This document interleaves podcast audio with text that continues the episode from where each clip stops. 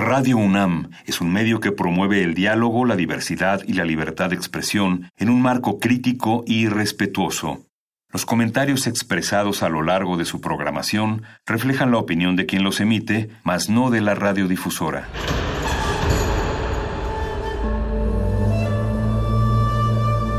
Un templo para la apreciación del ser mediante el sonido. mediante el sonido. Para nosotros. El sol sale durante la noche.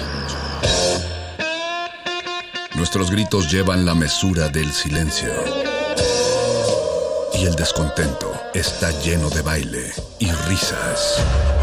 A todo, incluso a nosotros, nos resistimos. La universidad Ustedes y nosotros somos Resistencia modulada.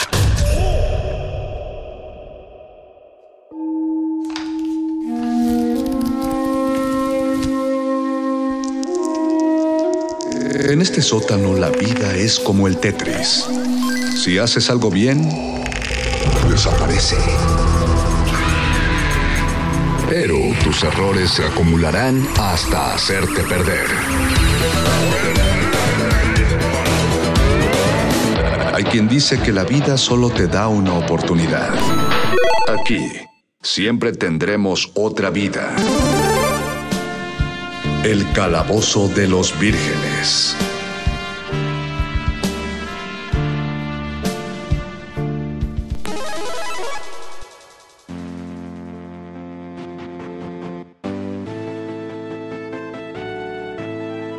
Bienvenidos vírgenes y resistencia a una emisión más uh, y a nuestra segunda emisión de este 2021. Les damos la bienvenida no solo a Resistencia Modulada, sino a su espacio favorito y el mejor de todos. Disculpen muchachos, pero, pero sí somos, somos un gran espacio, que es el Calabozo de los Vírgenes, porque todo lo divertido va acá. Queremos saber qué les trajeron los Reyes Magos y qué ñoñerías les regalaron de Navidad. No se los pregunté la semana pasada porque como se los expliqué la semana pasada, eso fue grabado mucho antes. Eh, hemos llegado al 2021 con, con, gusto y ahora sí recibimos en redes sociales sus fotografías de sus regalos y de cómo van a empezar este año y cuáles son los propósitos ñoños que van a cumplir en esta nueva cuarentena, en esta que será segunda, tercera fase ya de cuarentena. O sea, qué series van a ver y qué juegos van a jugar. Los saludamos aquí, nuestro pequeño coro de, de rolocutores me están acompañando a través de las ondas del internet, porque pues, como somos muy sanos, no nos estamos encontrando. Me, me, acompañan nuestro querido productor Paquito de Paburo. Bienvenido, Paco. Hola, muy buenas noches. Buenas noches, Conde. Buenas noches, respetabilísimo auditorio. Hola, Paco. Y también el Hola, perro. perro. Ya lo escucharon. Hola, perro. Hola, Conde. Hola, Paco. Qué gusto. ¿Cómo estás, perro? Estoy, estoy confundido. Como, como muchísimas personas que nos están escuchando seguramente también lo están. Ha sido un año bastante irreal, o que parece que ha sido irreal, pero... Lo ha sido, pero lo ha sido. esta- Pero este llevamos bien poquitos días. Sí, Sí, yo ya sé. Ya quiero que se acabe. en el 2022. Pero me ilusiona mucho que los reyes siguen llegando a muchas casas y eso me trae recuerdos añejos y probablemente un dejo de esperanza. ¿Qué, ¿Qué recuerdas que te hayan traído los reyes, que te hayan dado ese boost que necesitabas a inicios de un año convulso, Conde o, o- opaco? Yo lo tengo clarísimo. A ver, Paco. Un, un Stretch Armstrong. ¿Se acuerdan de Ah, Stretch Armstrong? ¿Lo vieron? que se estiraban. Sí, ese, ese creo que fue el único regalo eh, de los de los reyes que, que, que se parecía a los de Santa. O bueno, como que. No entendí eso. O sea, porque los para mí los reyes. Es que para mí los reyes siempre eran eh, sinónimo de tal vez habrá regalo y si lo hay, eh, no esperes mucho de él. Y pues de Santa Claus sí, sí esperaba bastante más. Pero hubo un año en el que los reyes me trajeron a Stretch Armstrong, al- a nadie más y a nadie menos. Wow, Wow. sí me acuerdo de esos monos. Oye, quiero aprovechar un paréntesis. ¿Ubicas al Hulk Stretch? O sea, el mismo concepto del Stretch Armstrong, pero en Hulk. Ni idea. Eh, Un muñequito que se vendió cuando se puso de moda el concepto Stretch Armstrong, pero tengo entendido que ese Hulk que se estiraba únicamente se llegó a vender aquí en México y lo estuvo promoviendo Chabelo en su programa, en las catafixias. Entonces, como hubo un número limitado de copias de ese muñequito que solo se producía aquí en México, ahora es una pieza de colección que puede llegar a valer hasta 40 mil pesos. Así es que cuídate. Esto, esto, siento que esto ya lo habíamos hablado. Ah, sí. Ah. ya había ocurrido. Porque estamos, creo, que, creo que estamos en una anomalía espacio-temporal muy rara porque del mismo modo la gente está escuchando a tres de nosotros, pero pero la gente se puede estar preguntando, ¿estamos en vivo? ¿Estamos grabados? ¿Qué, está pasando? Hablamos una señal que... espacio a ver si nos responden los extraterrestres. Es que yo creo que nosotros mismos somos esa señal, perro muchacho. Estamos perdidos en el espacio. Si se me permite ahí citar.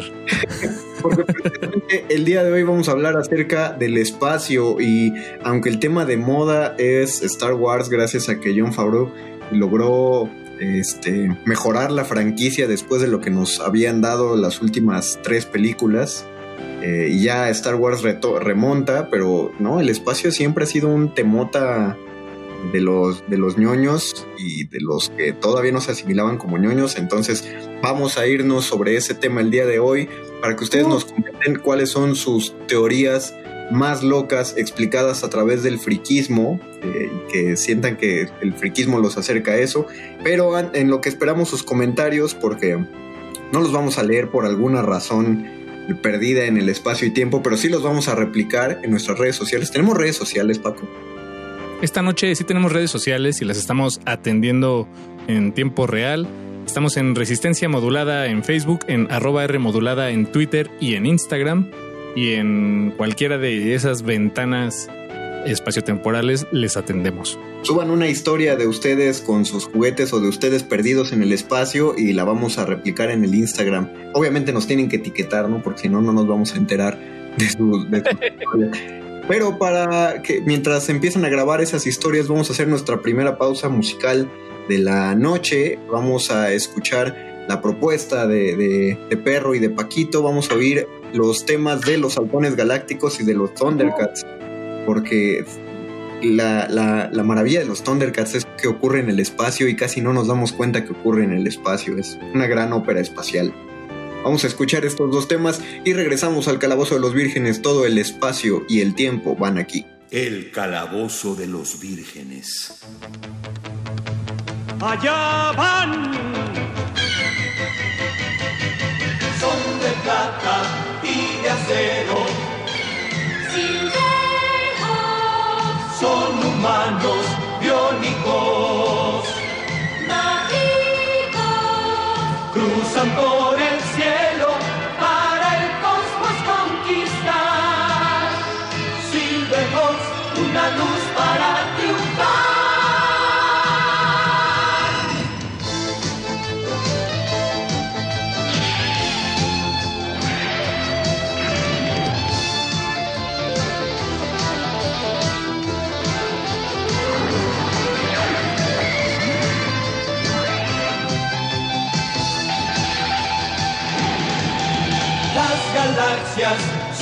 son su meta.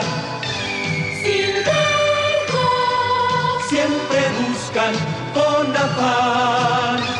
La verdad.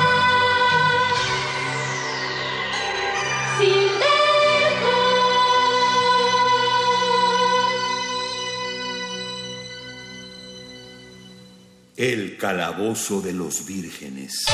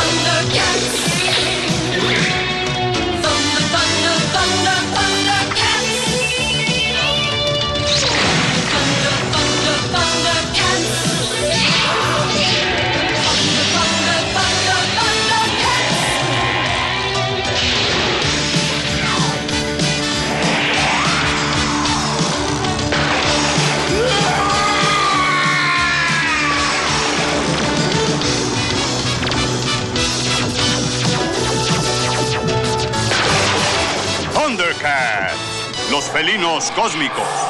El calabozo de los vírgenes. Regresamos al calabozo de los vírgenes, estamos hablando acerca del espacio, por eso escuchamos los temas de los halcones galácticos y de, y de los Thundercats. Y yo quiero pasarle el micrófono a de Pablo, que fue quien propuso este tema y lo agradecemos un montón. ¿Por qué tan metido en el, en el cosmos, Paco? Bueno, antes de, de, explicar el porqué de esta emisión, solo quisiera eh, aderezar la canción que acabamos de escuchar, el, el, la introducción de, de a, la, a, la, caricatura de los halcones galácticos. Halcones galácticos. sí, ¿no? Halcones galácticos. Halcones galácticos, sí. O Space Hawks. En Space Hawks. Que Silver eh, Hawks. para Silver, Silver Hawks. tienes razón, Silver Hawks. Estás hablando con el fan número uno de los halcones galácticos. No, no es cierto. Es que para propósitos de este eh, de esta emisión me aventuré a echarme el primer episodio de los halcones galácticos y un detalle que nadie tiene por qué recordar evidentemente porque sucede además en los primeros minutos, pero la, la premisa es que la tecnología en ese mundo les alcanza para mandar al hombre al espacio, pero no lo pueden mandar eh, siendo un hombre, o sea, bueno, un humano íntegro. Tiene que ser mitad hombre, mitad metal. Ah, wow. Este, o sea, pero es, es, es como por, por, por cuestiones tecnológicas que no les alcanza. Chin, no supimos cómo hacerlo de esta otra manera, pero fíjate que con el, con el, eh, ¿qué es el silver? El, la- con la plata sí, sí nos, sí nos sale. No, la, la premisa la compras de inmediato, o sea, no, no, no Sí, requiere claro. explicaciones. O sea, ah, va, tiene que ser parte metal. Y aparte no es parte máquina, es parte metal. Entonces, Exacto. Es, es este, más pura. El único que difería de la norma era el niño de cobre. ¿Te acuerdas del niño de cobre? sí, pero Ah, él, sí. él era enteramente robot, ¿no? Ah, Creo no que me sí. me llamaba mucho la atención porque tenía cara de mimo. Eso era muy interesante. Chango, Sí, tenía la cara distinta, así como de chango, así es. Sí, yo sí tengo que confesar que nunca fui un gran fan de los halcones galácticos, pero sí que lo fui de los Thundercats. Los Thundercats no lo había visto así como dijo Conde, como una gran ópera espacial, pero Lo es porque si, si te acuerdas de los Thundercats, ves los. Te, te imaginas los terrenos baldíos, o sea, más bien como el desierto espacial del fondo, esas montañas, todo en colores azules y rojos. Sí. la- las estrellas, así que, que veías galaxias enteras en el cielo, o sea, era muy, muy planeta desértico en el que pues habían caído, ¿no? Los habían mandado ahí porque Ajá, sí, sí. No sé por qué, pero ahí Sí. cayeron. Eh, de hecho, la historia quedó inconclusa y la rebelión de los Thundercats en, en Tondera en contra de las fuerzas de Munra creo que se resolvió en un cómic. Nunca lo Ah. volvieron a en la animación porque pues, las animaciones que vinieron después de la serie clásica ya fueron un poquito, eh, pues menos, cobraron menos auge, pues, pero el conflicto tengo entendido que se resolvió en cómics. Órale, esa no sabía. No, no, nunca, nunca supe en qué acabó esa increíble historia. Yo. Pero si ustedes saben, la cantidad de cosas que mezclaban, había láseres, pero aparte, a mí lo que me gustaban los Thundercats, pero siempre me sacaba de onda mucho era Leono. O sea, es un niño, es un adulto, es... Es un adulto, no es el líder de los Thundercats. pero había Y- una... Ajá. Bueno, eh, su, su espada del augurio que le permitía ver más allá de lo evidente. Creo que eso era mi, mi, mi poder favorito de, de Leono, cuando usaba su espada como, como lente. todos los, todos los niños que, que disfrutábamos de los juguetes del mercado, llegamos a tener una garra de leono y una espada del augurio hechas Sí. de, de plástico butle. Con, con la baba. Ajá, con, con rebabita y que la espada siempre era chiquita y no, no crecía, pero pues todo el mundo se la ponía en la cara para tratar de ver más allá de lo evidente. Ah, Sí. A ver, más allá de lo evidente. Creo que por eso, eh, de ahí la, la inspiración para dedicarle esta emisión del calabozo a, a toda la friquería y, y sus cruces con el espacio, porque eh, están sucediendo constantemente muchas cosas. Hay todo un mundo de noticias espaciales eh, y de, de, eh, medios de información dedicados exclusivamente a, a, pues a la divulgación de lo más nuevo en, en cuanto a las noticias espaciales. Y me, me quedé pensando en una que leí a finales del año pasado, en cerca de Navidad, en la que se detectó una señal de radio que venía de Próxima Centauri, que es un sistema solar cercano, eh, bueno, no, sé qué tan cercano a nosotros, tengo entendido que relativamente cercano. Ajá. Y 4.2 años luz de la Tierra. ¿En serio? Ay, güey. Ah, bien, gracias, pero bueno, pues, eh, pues así, de cerca. Y no sé qué está. La verdad, no sé exactamente uh, cuál es la equivalencia de conversión de un año luz, pero si quisiéramos viajar a Próxima Centauri, nos tomaría miles de años. No, no, no. Justamente, o sea, si viajamos a la velocidad de la luz, son 4.2 años viajando para llegar a Próxima Centauri. ¿Seguro? Según yo no, pero bueno. Sí. No, no, no. Esto es, un año luz, es, es la distancia que recorre la luz en un año. Exacto. Ok, ok. O sea, son, son, son distancias tan grandes que más fácil medirlas en, en lo que se recorren a la velocidad de la luz. Por eso en Star Wars el hiperespacio es viajar más rápido que la luz. El halcón milenario, lo dice Han Solo, eh, alcanza 1.4 creo la velocidad de la luz. De cómo, cómo, lo manejen eso, pero pues por eso todos pueden viajar a través de esa galaxia me asustaste con entonces quiere decir que están más cerca de lo que nosotros creeríamos. Digo, si es que en verdad fue una señal extraterrestre, porque la, la hipótesis es esa, pero se está analizando todavía para descartar que haya sido una señal de radio emitida desde la Tierra y que se haya quedado perdida en el espacio. Pero si es el caso y ya recibimos la primera señal extraterrestre, pues eh, este proyecto que por cierto se llama Breakthrough Listen, diseñado en parte por Stephen Hawking, pues ha sido todo un éxito. sí, sí. Igual y ahí ahorita alienígenas escuchando esta emisión, bueno, no en este momento, pero en unos cuantos años luz, esta emisión de El Calabozo de los Vírgenes. Espero que Saludos. Sí, para que nos escuchen y que no somos una forma de vida inteligente. ahorita que dijiste eso, Paco, de, la, de la última noticia que, que escuchaste. Ah, pero no acabaste de decirla, por cierto. Adelante, adelante. Ah, no, bueno, es eso. Es, o sea, que, es una señal de radio. Em, y, bueno, la, cercanía con la profesión, ¿verdad? Como que ahí eh, levantó unas antenitas y se me hizo muy interesante. Y aderezándolo eso con mis eh, recientes días de descanso, vi la, una película eh, que acaba de salir que se llama The Midnight Sky con George Clooney. Y de verdad es una basura de película, creo yo. Bueno, no, no. no quiero que esto sea un programa de, crítica. Sé que eso no es una crítica y está muy, muy vacía, pero a lo que voy es que es una, es una, es un retrato de una historia eh, espacial como muy, muy, muy vaga. Y yo dije, no, pero ¿cómo se invierten tantos dólares en hacer una historia como esta?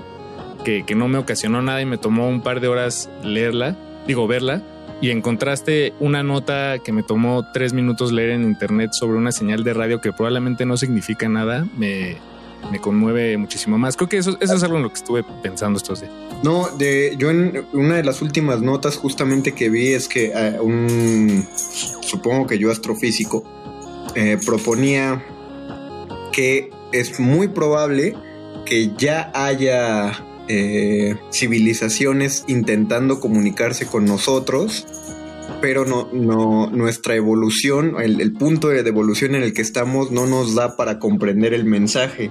Y esto lo recuerdo eh, muchísimo porque es una comparación que hablan de, le llaman la carretera y el hormiguero.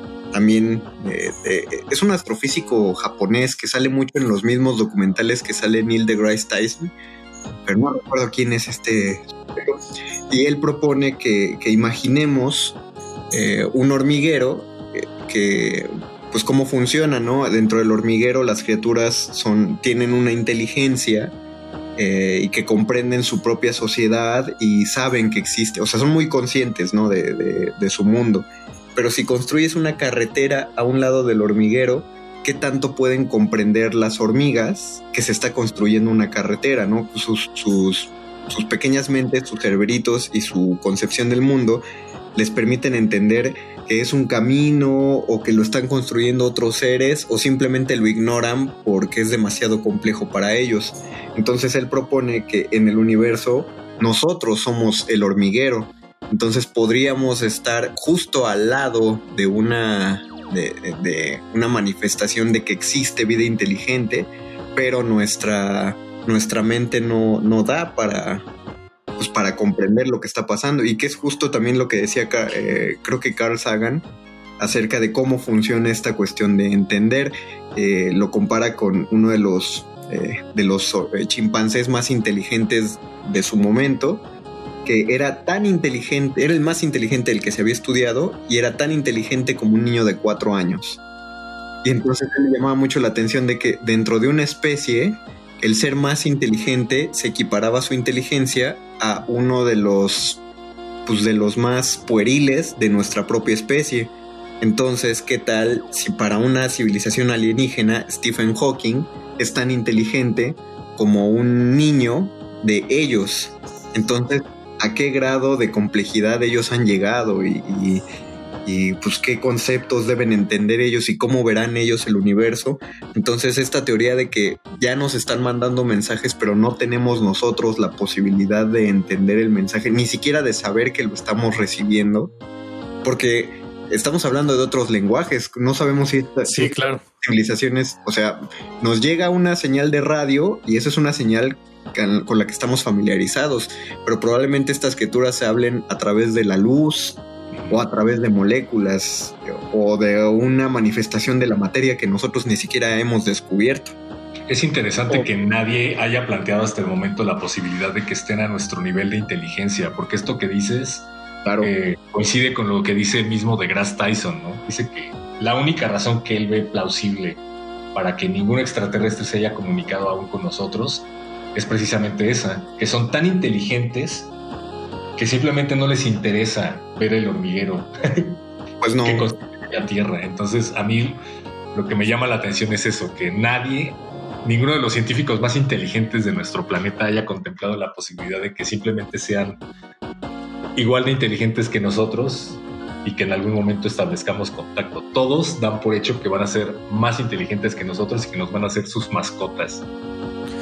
Bueno, es que también hay un como un terror ahí en, esos mismos círculos que, especulan sobre la vida alien, que mm, si logramos establecer contacto, em, eso ya es una cosa.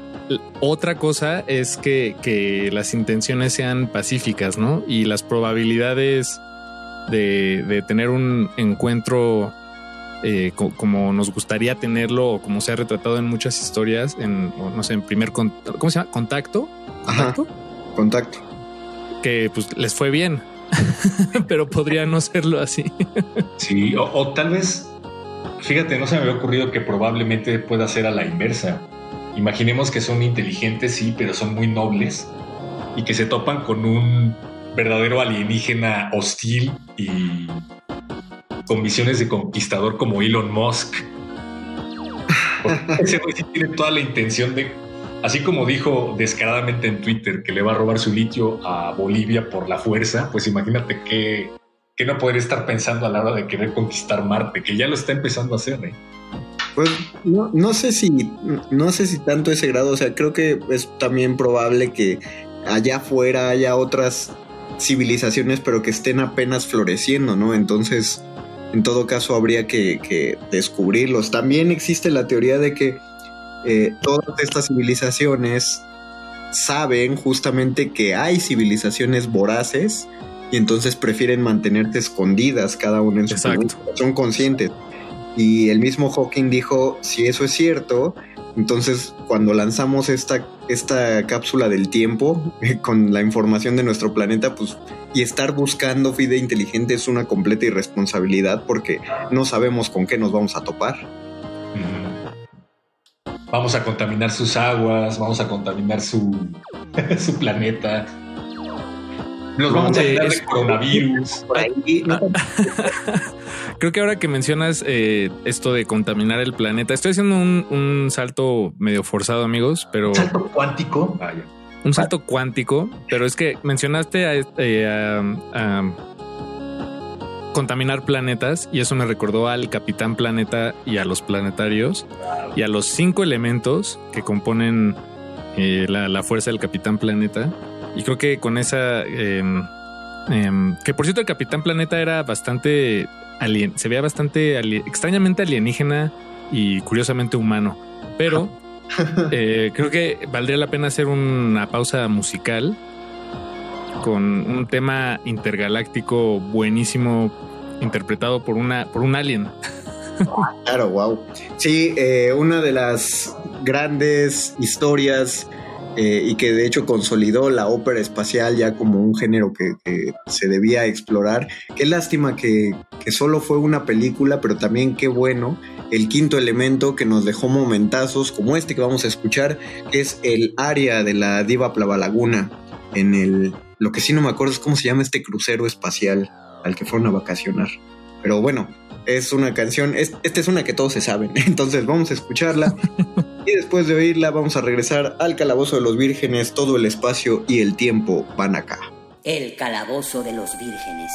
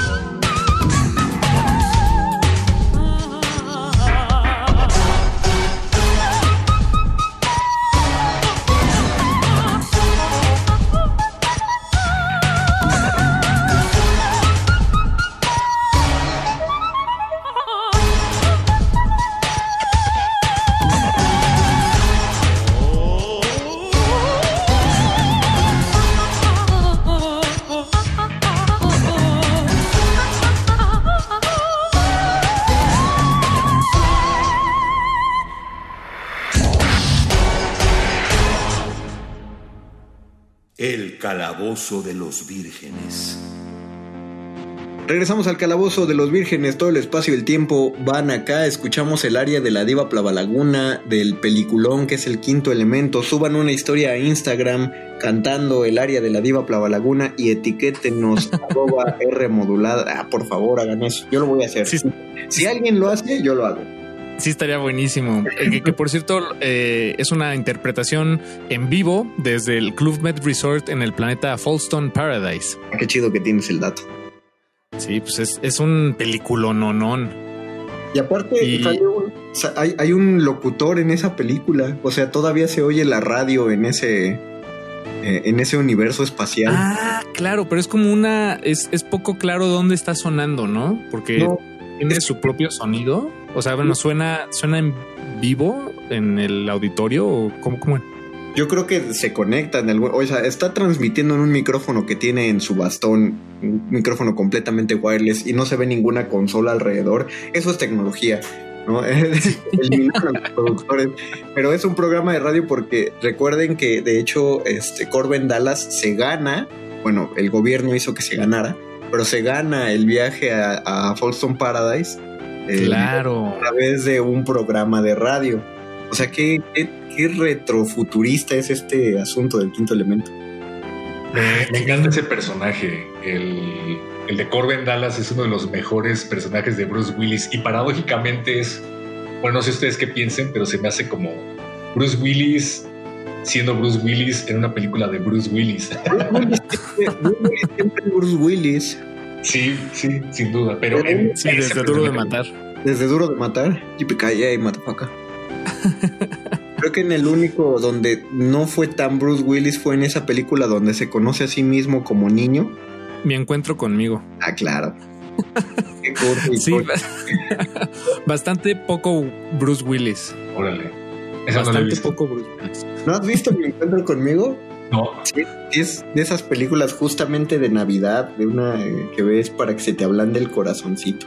No, ah, por eso no transcurre en Navidad, pero pues es de las que pasaban en tele abierta. Y como que la, siento que esa película es eh, sucedió en un momento en el que Disney estaba intentando nuevas recetas antes de ya decidirse por hacer puros refritos de lo que ya había hecho. ah, cierto. Intentaron como retomar estas superproducciones a, añejas estilo Rocketeer. ¿Te acuerdas de Rocketeer? No, no me acuerdo. No me acuerdo cómo le pusieron en español, pero era básicamente la historia. El roquetero. Algo así. pues era un, un, vato que inventa unos cohetes para volar y un niño los encuentra y pues, la trama se pone muy Disney, pero la premisa era muy de ciencia ficción. Entonces. Ah, que eso se pone un disfraz como color eh, ah, café. Ajá, sí, como muy Sí. añejo. Y bueno, Sí, sí. creo que a eso te referías con que intentaron retomar durante un tiempo estas películas de fantasía. Sí, bueno, creo-. Eh, sí, aunque creo que creo que mi encuentro conmigo es todavía más, eh, más reciente. Creo que esa de Rocketeer de ser noventera todavía. Y es Mi encuentro eh, mi encuentro es 2000 era, creo. Sí, 2001 o 2002.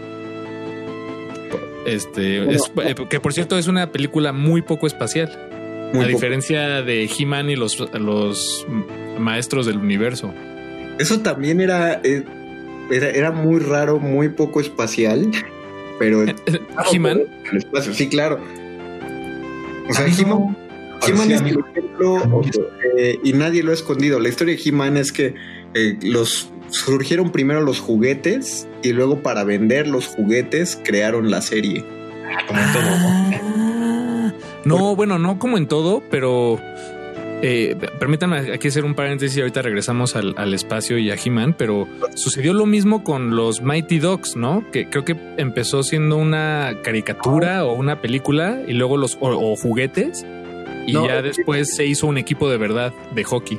Ah, sí, hay un equipo de Mighty Ducks. Sí, Ah, wow. sí, sí, sí, pero, pero fue ya lo último. Primero fue lo demás. Yo sí tenía equipo de Ya lo- los gigantes. Hay varios ejemplos. Las tortugas ninjas se inventaron primero para vender juguetes y luego empezaron a crear la serie. No, Pero nunca, pero nunca, ter- nunca culminó en unas tortugas ninja adolescentes mutantes de verdad. Eso es el, el logro de, de los Mighty Ducks. Que sí trascendieron a la realidad. Sí, exacto. Pues ya- He-Man no. No, He-Man no. Habría que hacer un equipo de básquetbol que sí sea eh, los. Ay, ¿cómo se llamaban? Los tu- no, los. Los Globetrotters. No, no, los Globetrotters existen. No, ¿cómo se llamaba el Sí, equipo no, sí, de sí. Bonnie en Space Jam? Ah, el, el Toon Squad. Toon Squad. tiene que haber, tiene que existir un Toon Squad. Oye, En ¿has que- Por estado- cierto, Space Jam es una película del espacio. ¿Lo Eh, es? sí.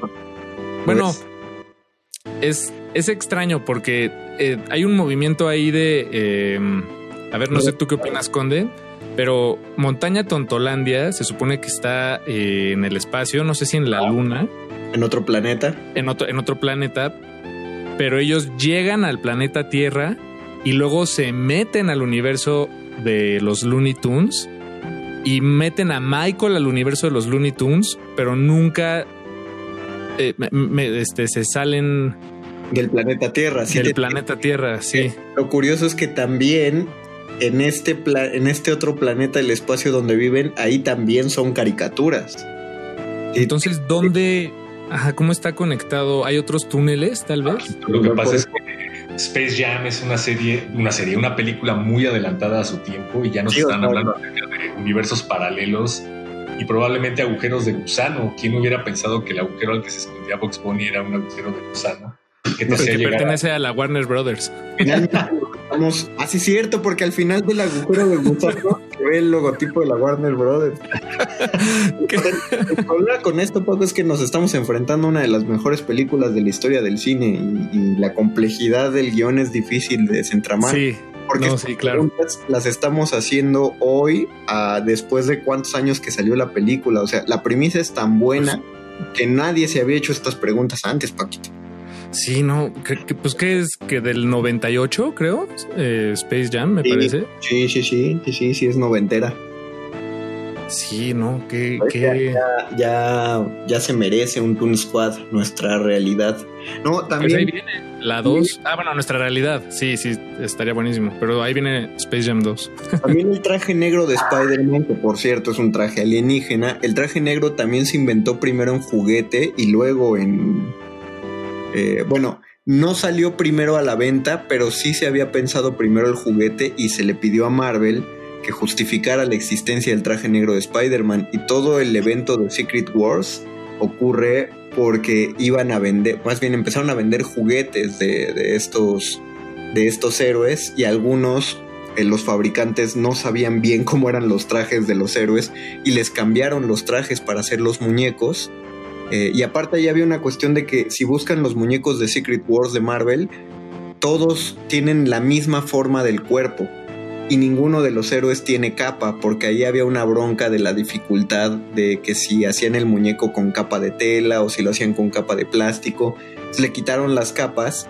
Y la cosa es que uno de los muñecos era Doctor Doom y Doctor Doom siempre tiene su, su capa. Entonces tuvieron que hacer el cómic para justificar por qué había un Doctor Doom que no traía capa. Y es cuando eh, Doctor Doom obtiene un poder cósmico. Y todo eso ocurre en ese evento. Pero lo mismo, surgió primero en juguetes y luego crearon este evento donde se llevan a todos los héroes a otro planeta para, pues básicamente para un torneo, un, un Fortnite de Marvel.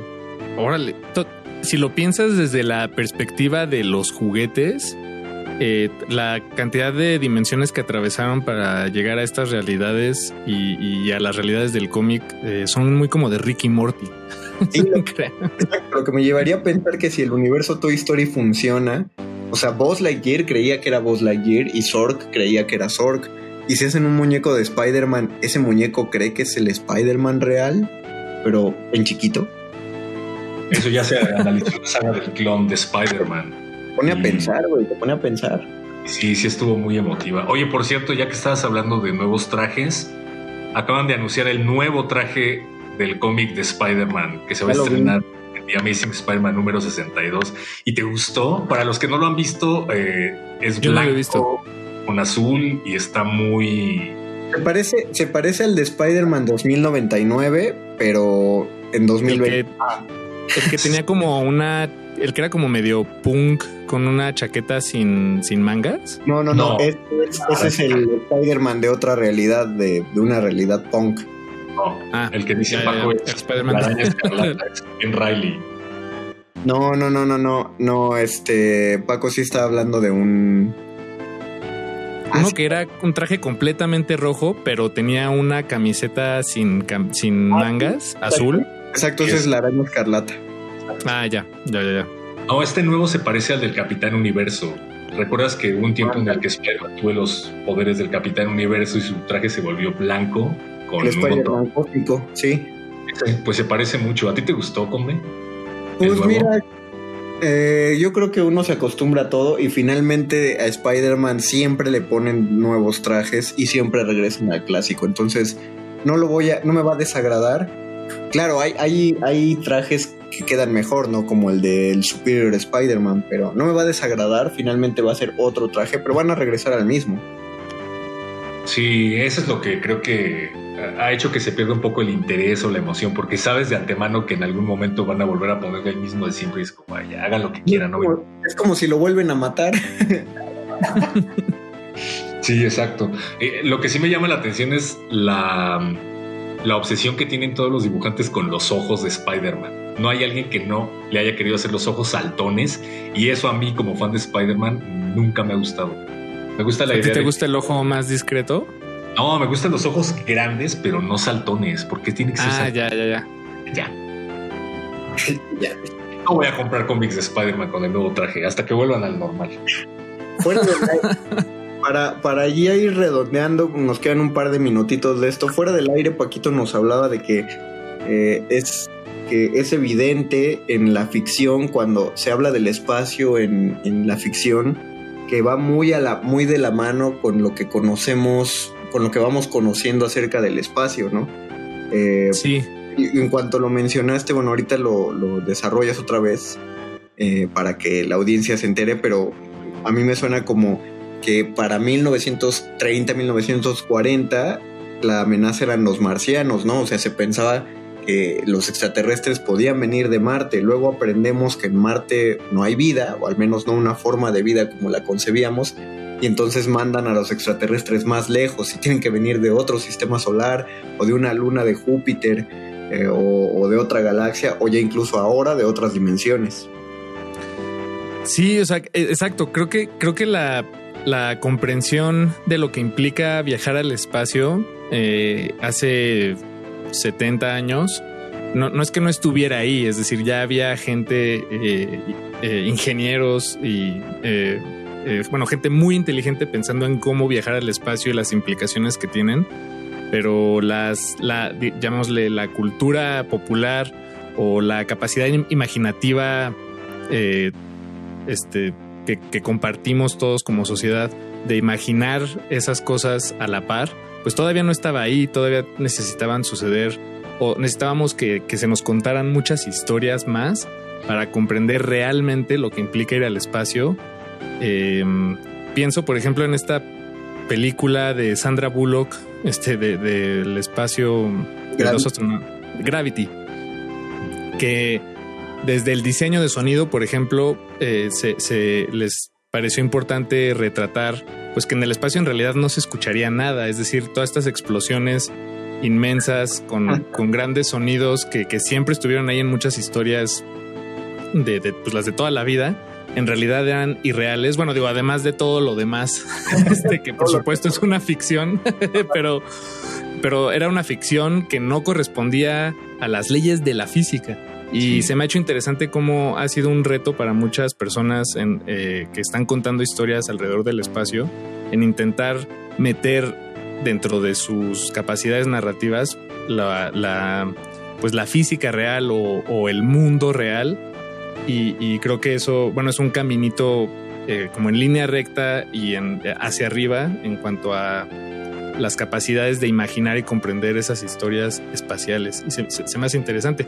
Digo, porque antes pues era muy fácil eh, pues darse unas licencias, llamémosle, ¿no? De imaginativas para, para uh -huh. navegar historias espaciales. Y creo que al final de cuentas ese siempre ha sido el papel, por así decirlo, de la ciencia ficción. plantear escenarios que pueden ser después o no corroborados por la ciencia, pero que están influenciados por esta. Y sin duda creo que muchas de estas historias estuvieron influenciadas por la Guerra Fría y por la carrera espacial. Todos querían mandar un cohete al espacio y llegar a la Luna primero que el otro, porque pues era una manera de mostrar. Si llegas, si tienes un cohete lo suficientemente poderoso para llegar a la Luna, y bajar a la gente, volverla a subir y regresar a la Tierra, entonces tienes la capacidad de mandar un cohete y destruir cualquier parte del mundo que se te dé la gana. Era lo que querían demostrar. Ahora que se ha enfriado la Guerra Fría, siento que hubo una carencia durante un tiempo de este tipo de historias que ahorita se está retomando por todas las teorías que tienen que ver con el multiverso, los agujeros negros y por la nueva búsqueda por parte de los científicos de conquistar otros planetas, ahora no nada más la Luna. Mira, abonando a lo que dices y, me acabas de poner a pensar, perro, sí se enfría la Guerra Fría y ya no hay una necesidad de demostrar eh, quién es el, el, que tiene más poder sobre, más dominio sobre el espacio, ¿no? Pero sí empezaron a proliferar las historias de computadoras y, de hackers. Entonces ahora las historias de ficción son de quién puede moverse mejor en la red y a través de ella.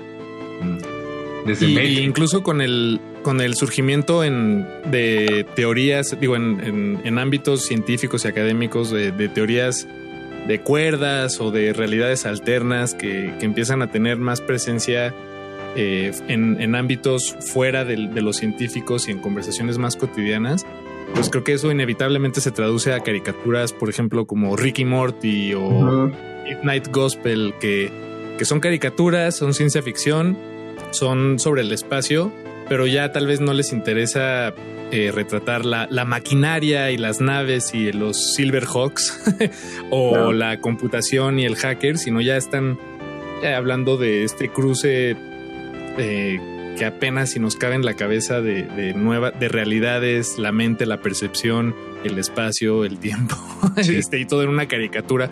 Las caricaturas son muy buenas para retratar esas historias. si a mí me preguntas en qué, momento estamos, o sea, si dentro de 10 años hubiera que mm, definir en una frase o en pocas palabras en qué momento de la ciencia ficción y de las caricaturas estamos, yo diría que estamos en la búsqueda por el multiverso a donde quiera que volteo en la ciencia ficción encuentro universos paralelos y muchas versiones de los mismos personajes, ¿no? Como el Spider-Verse o como los mismos Rick and Morty.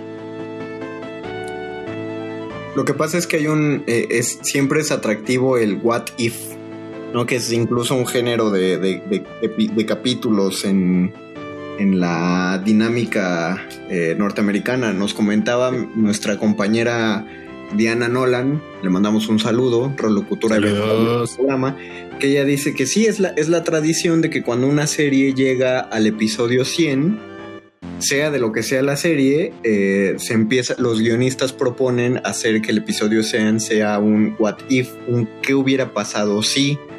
Y lo pienso porque, al menos, por ejemplo, en Friends, existe esa, ese episodio, ¿no? Que es ¿Qué hubiera pasado si eh, Ross no se divorciaba, si Rachel sí se hubiera casado? O sea, ¿qué hubiera ¿cómo sería la serie si ellos fueran diferentes? En Agentes de Shield, de la serie de Marvel, incluso el episodio What If es qué pasa si todos esos agentes de Shield en realidad eran agentes de Hydra. Eh, porque oh. es un morbo y es una porque nos, nos conmueve preguntarnos el qué hubiera pasado sí y nos gusta imaginarnos nuestra propia vida, nuestra propia existencia de qué hubiera pasado si los cómics fueron los, los planteadores de esto, qué, qué hubiera pasado si Superman no aterriza en Estados Unidos, sino que aterriza en una granja en Yugoslavia. ¿Cómo hubiera afectado eso? Que tenemos un episodio sobre eso. Eh, pídanlo, pídanoslo si quieren que volvamos a transmitir Red Son a, través del calabozo de los vírgenes. Ese es de, mis favoritos, de los cómics narrados radiofónicos. El de Red Son se los recomendamos. quería conocer a la versión de Mario Conde que no es guionista ni locutor de radio. Ándale, pues ¿qué sería? Abogado. como, como Bertman, Harvey Berman. Pues es- El fantasma del espacio del costa a costa eh, no, no, no tuvo una aparición eh, central en, en esta emisión del calabozo, pero sí me gustaría hacer una mención honorable. es una Eh, muy no sé buena- si. Sí, y no sé si cuenta como una caricatura del espacio. Digo, el, el fantasma sí es del espacio, pero. Pero es que sí era un héroe. O sea, sí tenía su caricatura. El fantasma del espacio de costa a costa era la parodia de la caricatura. Exactamente.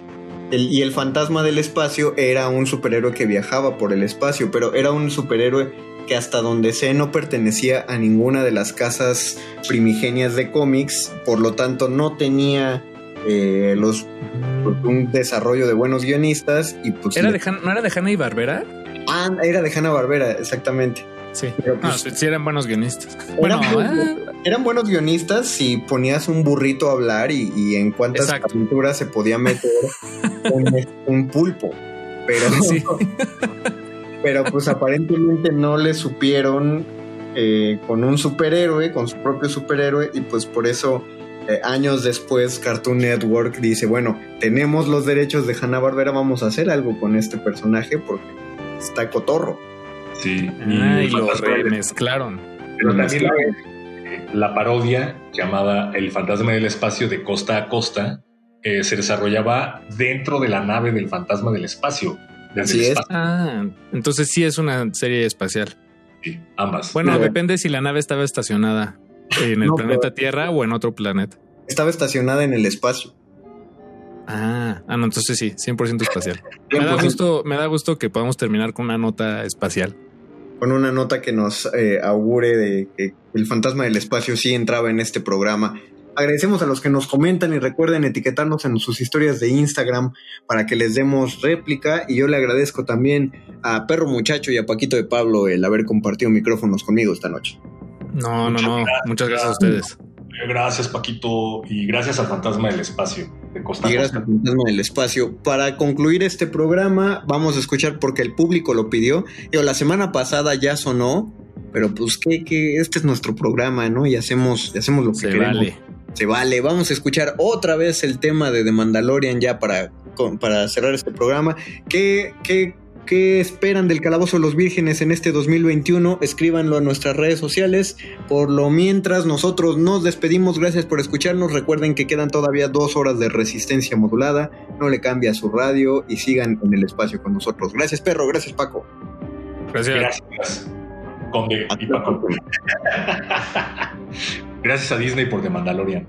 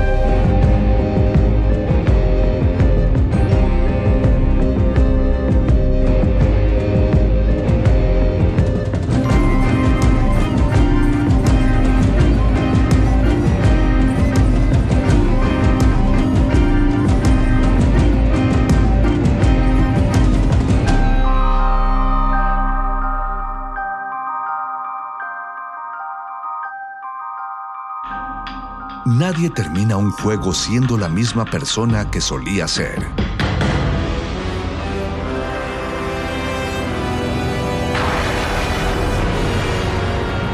Seamos alguien más.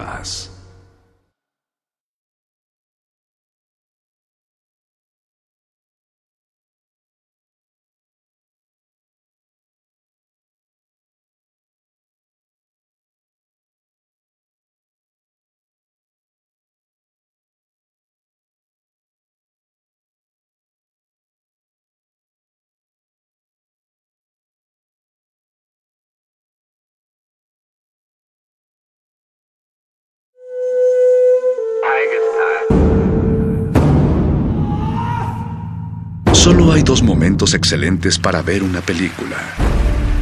El primero fue hace 20 años, en su estreno. El segundo gran momento es hoy.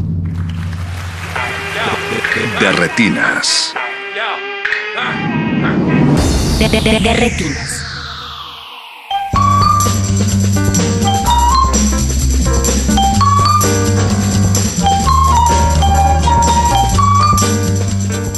Buenas noches y bienvenidos a De Retina, su cabina cinematográfica. Mi nombre es Rafael Paz y si el reloj lo permite vamos a estar hablando de cine hasta las 10 de la noche a través del 96.1 de Radio UNAM.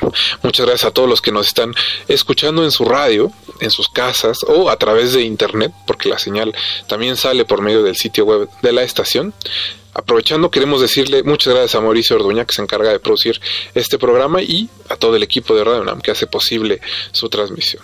Hace ocho días, aquí en Derretinas, estuvimos repasando algunas de nuestras películas favoritas del 2020, estrenos que llegaron a nosotros gracias al streaming o en algunos casos que tuvimos oportunidad de ver todavía en los primeros tres del año antes en los primeros tres meses del año antes de que pues la pandemia se desatara con la fuerza en que se ha desatado y que nos condenara a una especie de encierro nos condenara al distanciamiento social. Creo que durante estos meses el cine sirvió como un bálsamo como un lugar feliz para disfrutar un poco de la vida a pesar de todo lo que está sucediendo en el mundo y encontramos en, nuestros, en nuestras casas películas que nos mantuvieron con una sonrisa en la cara, películas que nos mantuvieron emocionados de que el cine nos acompañe, aun cuando no podamos estar con una pantalla gigante como imagino que la mayoría de los gran, de los cinéfilos que nos están escuchando lo prefieren.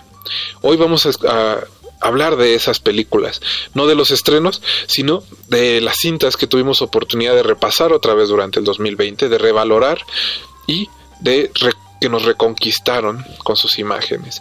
Eh, filmes que quizá en nuestra infancia vimos y no les pusimos mucha atención o que en nuestra adolescencia encontramos en formatos horribles y que ahora llegan a nosotros en mejor definición y que nos permiten apreciar el trabajo de algunos de los cineastas que más nos gustan con la definición que se debe.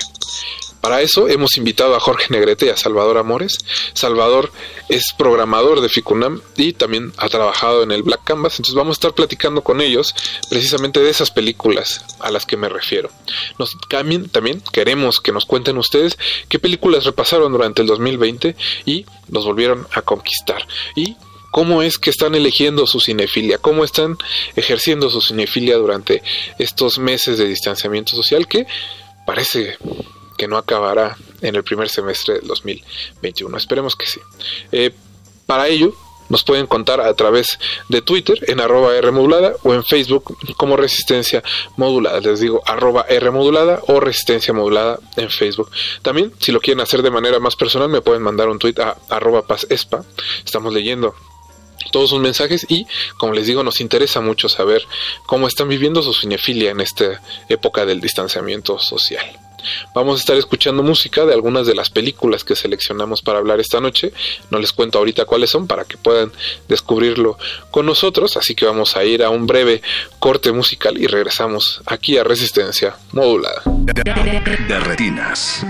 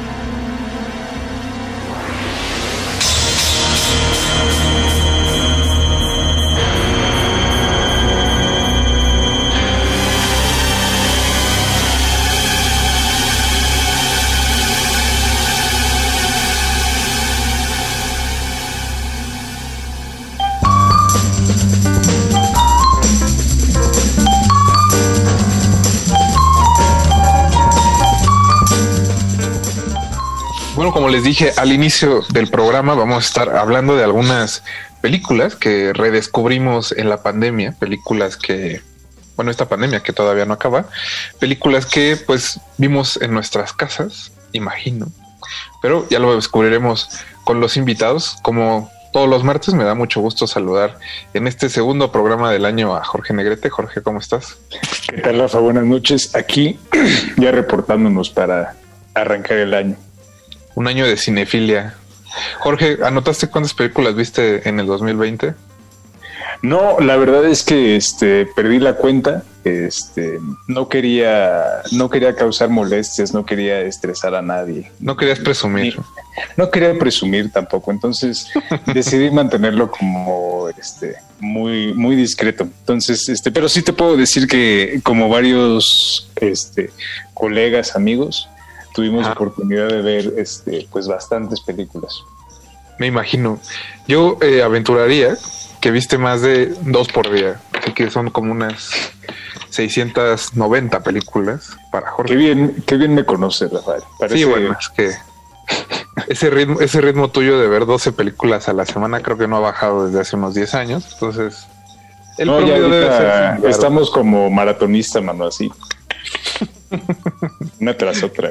una tras otra. Y bueno, de, de nuestro otro invitado de hoy, eh, ex programador, de- digo, ex programador del, míti- eh, del mítico Cineclub 15 Asientos y crítico independiente, Salvador Amores. Salvador, ¿cómo estás? Bien, bien, muchas gracias, Rafa, por la Creo- invitación. No recuerdo si es la primera vez que te tenemos en cabina. Creo que sí. Eh, sí, sí, de hecho sí. Perfecto, pues me da mucho gusto en realidad invitarte y que estés aquí, sobre todo porque sé que tú también, eh, por este asunto de ser crítico y programador, también es, es mucho cine y no solo cine, digamos, como de vanguardia, sino mucho cine clásico. Así es, pero este año sí estuvimos un poquito más flojos, ¿eh? ¿Cuántas películas La viste, Salvador? Cuéntanos. Pues no, no tampoco llevé la cuenta, pero sí vi bastante menos que de lo que acostumbraba en los años pasados, la verdad. Como que yo era mucho de, de ir al cine casi diario, entonces como que Sí, es, sí me un poco el, el- el asunto de, de estar en la casa, teniendo cosas en la casa y demás. Yo extraño ir al cine, pero creo que al mismo tiempo este, no lo extraño tanto porque, bueno, ves la cartelera y dices, está Tenet o cuidado con lo que deseas. Entonces, quizá me lo pueda ahorrar. quizá. Pero sí entiendo el sentimiento, Salvador. Además, No, no es que a hemos- mí- Ujú, sí, sí. A mí me pasaba que, que el, o sea, en el, cuando está el cine abierto voy diario y veo ah, películas malas, buenas y demás, pero cuando estoy en la casa como que solo, pues, solo quiero ver películas buenas. Entonces, Puras obras maestras. ajá, entonces cuando pongo una mala como que me aburro, como que la quito y, y, y, pues no, no me gusta tampoco estar viendo obras maestras todos los días, ¿no? Como que me te satura, no sé, siento. Es que hay que procesarlas, eso sí. Yo por eso admiro a Jorge que, que sí las alcanza a procesar. Eso, eso siempre Pero me es que parece. Jorge también se, se avienta también churros y, y- y de todo, ¿no? Sí le, sí le das un buen este equilibrio ahí alimenticio. Pues mira, la verdad es la, la como la clave en cualquier este en cualquier alimentación es este darle equilibrio y que todo tenga cabida. Obviamente no tratas de no abusar de ciertas cosas, sobre todo porque sí, fíjate que pasa que durante cuando estás como encerrado, cuando estás en casa la mayor parte del tiempo, sí te empiezas a tender mucho más como a a, a películas cuyo contenido a lo mejor no es como em, el mejor o no estás buscando como puros home runs o puras obras maestras. Eh, y es como difícil de repente mantener ese, ese equilibrio, ¿no? Sobre todo lo veo, lo, lo digo porque veo que mucha, este, mucha gente eh, se apoyó mucho en los servicios de streaming para, para estar este, consumiendo cine o viendo cine más bien. Y eso pues obviamente llegó como a, un, a, un- a una como saturación, pero únicamente como limitada a, a lo que ofrecían este obviamente Netflix o lo que ofrecía Amazon. Y por otro lado, hubo como esta, esta este redescubrimiento de la piratería, este, que también hemos discutido, este, digo, lo discutimos a lo largo del año, digamos, en, de forma privada, pero que este, eh, ahora como que ya todos estaban, hasta recuerdo que había por ahí un cursillo para este cómo descargar torrents y este yo, entonces yo acabo de ver que hay este una iniciativa de un centro cultural no vamos a decir quién que, que ya está cobrando por la piratería que ellos descargan ¿no? lo cual me parece que, que, cierra completamente este círculo de, de cinefilia es el negocio del futuro qué te puedo decir ¿Tú vas a pagar tu suscripción, Salvador? No, ¿qué pasó? pues chicos, ¿qué les parece si ya entramos de lleno este, a las películas que nos volvieron a sorprender durante esta pandemia? Eh, Salvador, ¿cómo eres el invitado? Ahora sí que pues, te toca iniciar. Creo que traes una película un poco más reciente, no tan vieja. Así que cuéntanos, ¿qué pues, película pues, redescubriste? La, primera película que, que redescubrí al inicio de la, uno más o menos como en abril, fue eh, The Immigrant de, James Gray, de alias Sueños de Libertad, me parece que, le pusieron aquí. Ese título mexicano siempre me ha sacado un poco de onda. Sí, sí, así se llama en el servicio de streaming en el que la, la volví a ver. Y, y, no la había visto desde, desde que salía en el cine, que tendrá unos es 2013, ¿no? Si no me equivoco. Sí, sí, sí. Sí, 2013. Y, y, ya en, esa época me, me, había gustado. Eh, y ahora, pues, a pesar de verla en una, o sea, en unas condiciones mucho más pobres, o sea, en una televisión y en un streaming este, bastante eh, pedestre que es el de Amazon, eh, me, pues me sorprendió mucho la película. O sea, es, este, realmente una película eh, maravillosa, ¿no? Y, me sorprendió por, por, muchas de las cosas que he pensado como en, en, todos estos meses, ¿no? Que tienen que ver también con, con no sé, como con el, con la idea de relato en el cine, ¿no? Como, como eh, mucha, mucho del cine como que celebramos hoy eh, va un poco hacia el lado contrario, ¿no? Como eh, una especie como de ruptura que, que, muchas veces, digamos, es como muy gratuita, ¿no? Y que, y que realmente hay muy, muy, muy pocos directores que, saben narrar y que, y que lo hacen pues con esa elegancia, ¿no? Y como con esa especie como de, sentido del drama, ¿no? Que como decía este Douglas Sirk, el drama es este saber reconocer que hay algo como más, más grande que, todos los personajes, ¿no? Y, eso es algo que, me parece que está súper presente en la película de, de, Grey y en todas sus películas realmente, pero en esta, eh, que es mi favorita de, entre sus películas, me parece que está muy presente, ¿no? Y no, no por nada es este por ejemplo, fanático de, él era Claude Chabrol, ¿no? Que era este, este, cineasta francés que era, pues, que le gustaban mucho las películas de Grey, ¿no? Y creo que le gustaban en ese sentido, en que eran eh, películas que, narraban con elegancia, ¿no? Y que, que podían todavía ser como clásicas en ese sentido, ¿no? Para, para, aquellos que no hayan tenido oportunidad de ver eh, Sueños de Libertad, que si no me equivoco estuvo en una muestra un par de años después, no en sueño de estreno, sino una o dos muestras después. Eh, pues es una película ambientada en los años 20, donde una mujer interpretada por Marion Cotillard llega a Nueva York y pues le, le embaucan, ¿no? Básicamente es como ya no estoy aquí, pero en los años 20. y que esa no te gustó, Salvador, que nada, no es cierto. Y pues como bien dice Salvador, creo que es, es producto de uno de los últimos grandes autores americanos, que es James Gray. La última película que vimos de James fue Ad Astra, esta película del astronauta con Brad Pitt. Pero pues tú qué piensas de James Gray, Jorge? A ver, cuéntanos. Porque sé que también te pues, gusta. Sí, la verdad es que James Gray es una rara avis en, en el panorama de los cineastas estadounidenses hoy. Eh, justo como dice Salvador, uno de los pocos que conserva como este, este sentido del drama.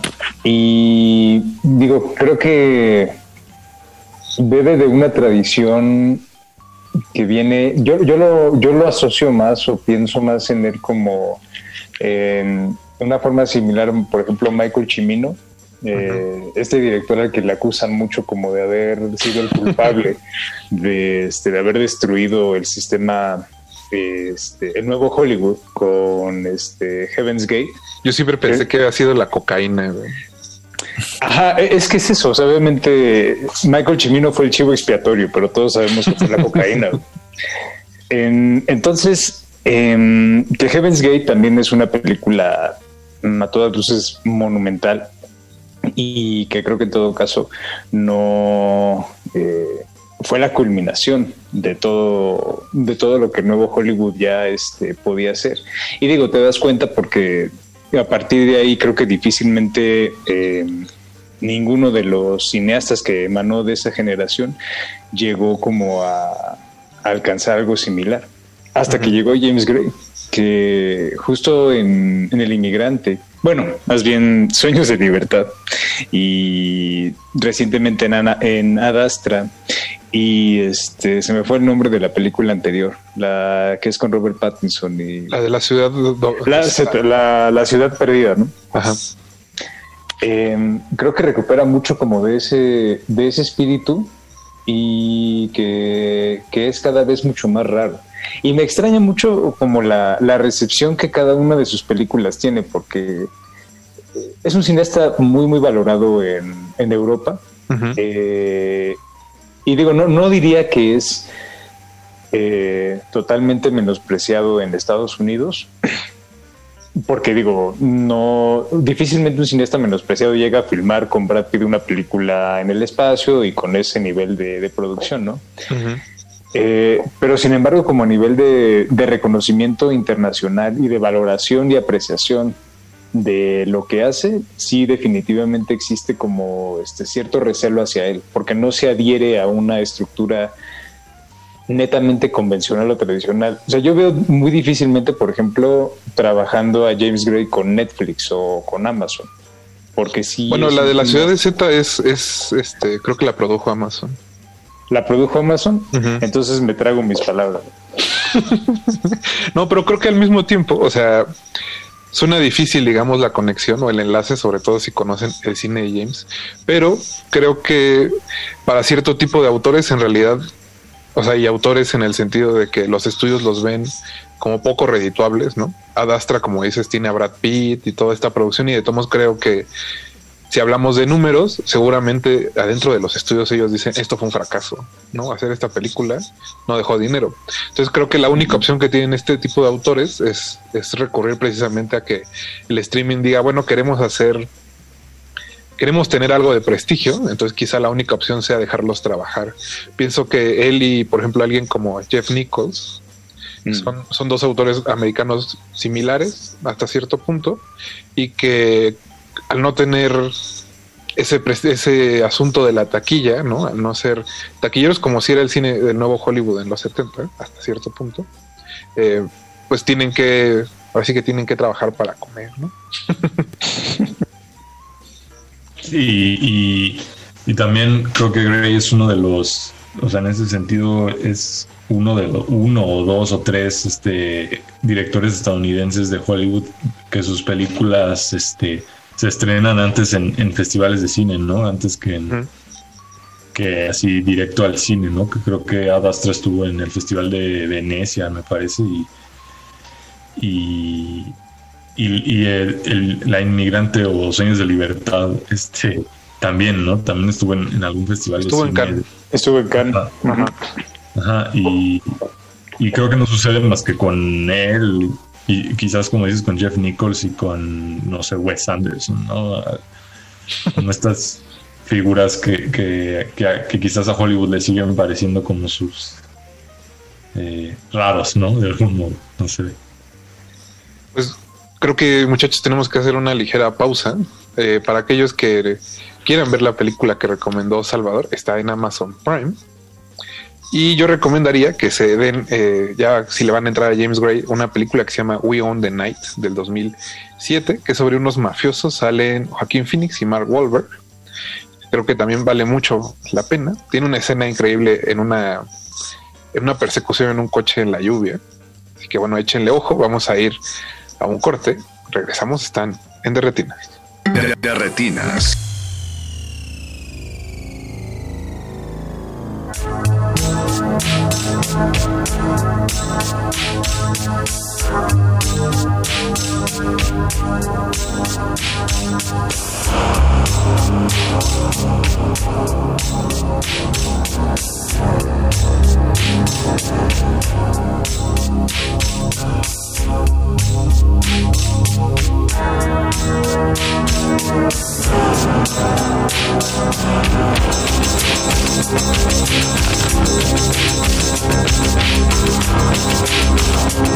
I'm sorry.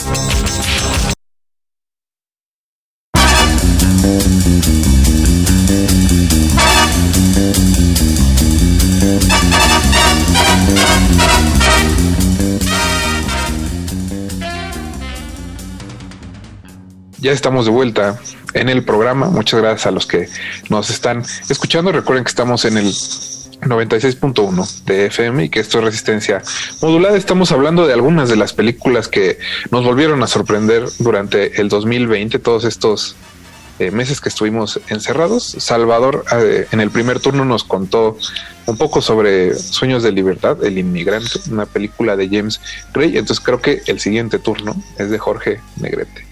Jorge, ¿tú qué elegiste?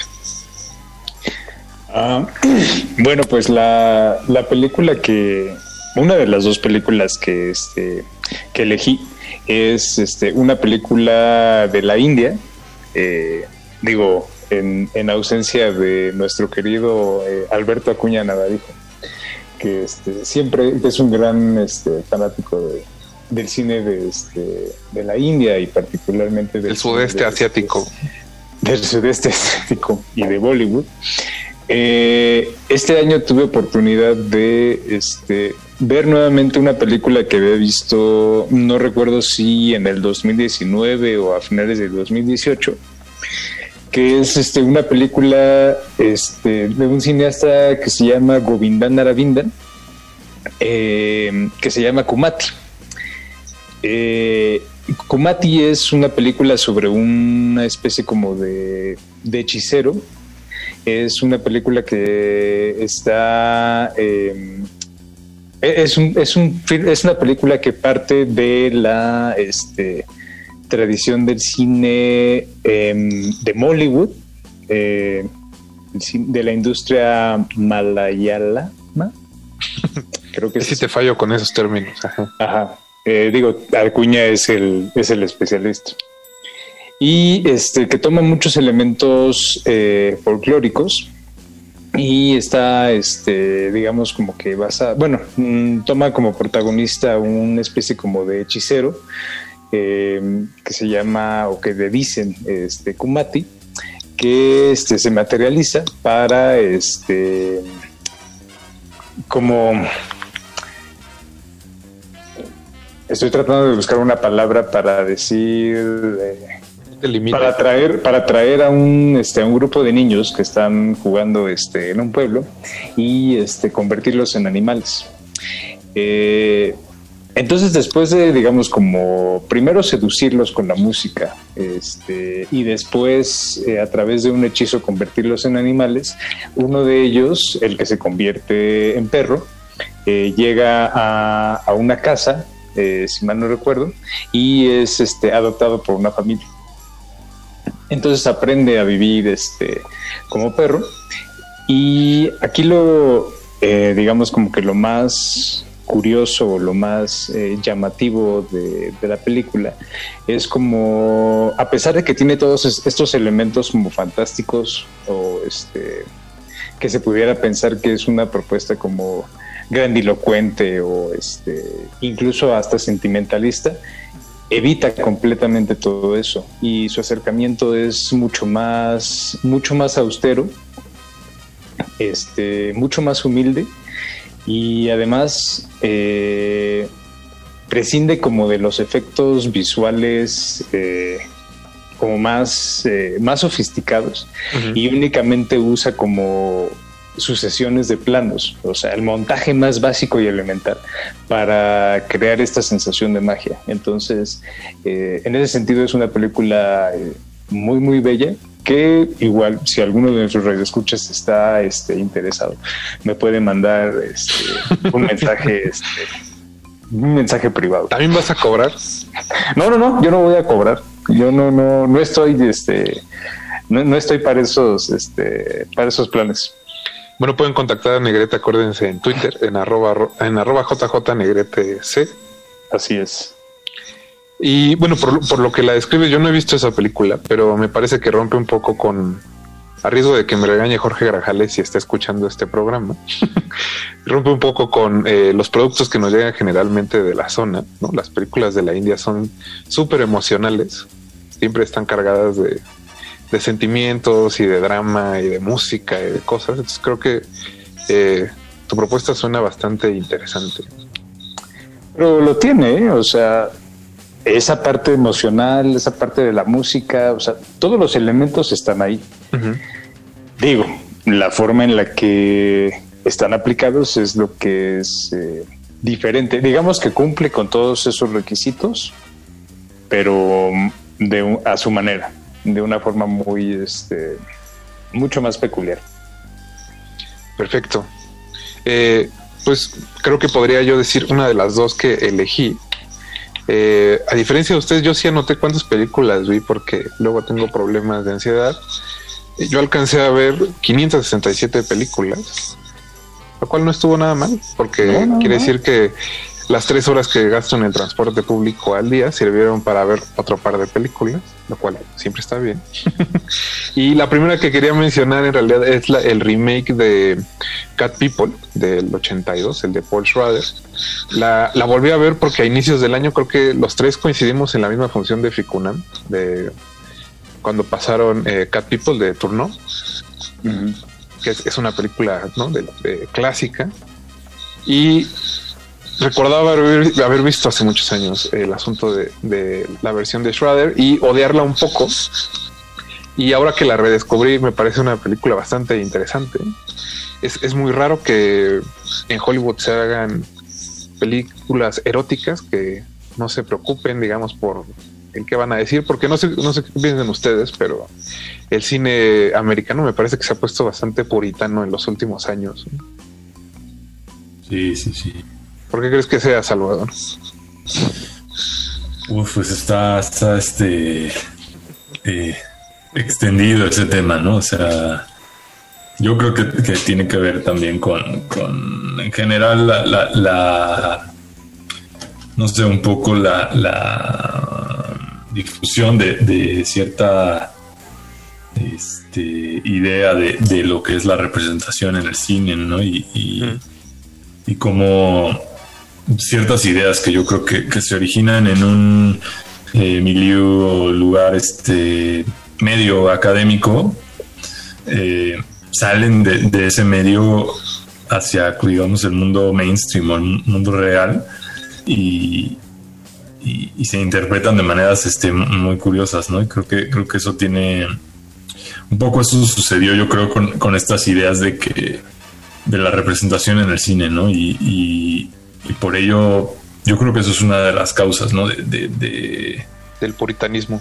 De, ajá, de por qué Hollywood eh, y el cine en general en el mundo este mmm, tiene ya esta especie como de recato, ¿no? Como de, de sí, no sé, como de un quizás moralismo, yo qué sé, de, de, mucho cuidado pues en hacer ciertas cosas y de, cierto modo Y, en evitar este, ciertas otras cosas, ¿no? Y creo que en, en, pues en Hollywood todavía más, ¿no? Porque están en juego pues muchas cosas, ¿no? El dinero, ¿no? La, la el prestigio, eh, toda una serie de cosas que, seguramente quieren defender o, o mantener y pues no se pueden arriesgar, ¿no? Que, a que deje de ser así.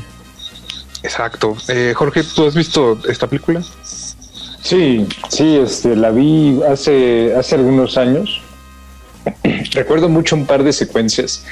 Eh, me parece que había uno en un zoológico, justamente Al final, con, la, sí, sí, sí. al final con la, con la pantera. Eh, y sí, a pesar de que, o sea, creo que Paul Schrader es un cineasta que a lo mejor en este momento ya no me gusta tanto como me gustaba antes. Por ejemplo, a mí me gustaba mucho una película de él que se llama Hardcore. Es buenísima. eh, con George C. Scott, que no la, he- no la he vuelto a ver. Eh, debería revisarla porque yo la recuerdo con, con, mucho, con mucho cariño.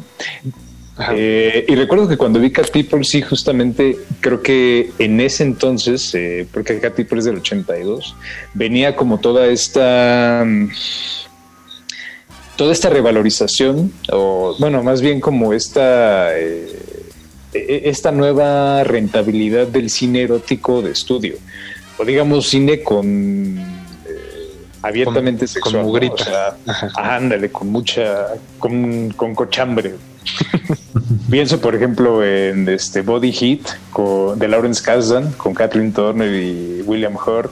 Obviamente, Atracción Fatal, Por supuesto. este, Bajos Instintos, este, hasta Jade, ¿no? De William Friedkin, de ahí del 95, que fue donde ya empezó como a, recular después del fracaso de Showgirls. A lo mejor tratando de trazar ahí como una, una genealogía, ¿no? De, de qué pasó con el qué pasó con el sexo en el cine este estadounidense, aunado a lo que comentaba ahorita Salvador, que justo además ha mantenido incluso mucho más alejado la representación de, este, del sexo como la veíamos en, en estos años y que de alguna forma eh, Cat People lo hacía de una forma como mucho, mucho más estilizada.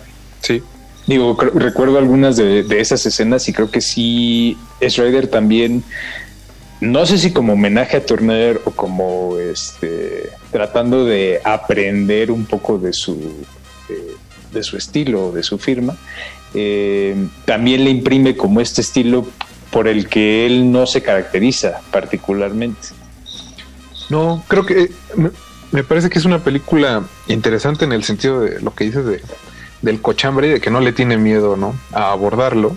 Creo que hay ciertas cosas que hace que, que estuve viendo, por ejemplo, revisando lo que decía la gente en Letterboxd sobre este remake de Cat People y me sorprendía porque creo que hay algunas quejas que se podrían sobre la película que se podrían aplicar a alguien como eh, actualmente alguien como Nicholas Winding Ref son, es un director que a veces quiere simular hacer lo que está haciendo Schrader y, y que la gente no lo toma mal, ¿sabes? Y que lo, y que lo alaban y bla, bla, bla. Y esta película, por alguna razón, está condenada al olvido.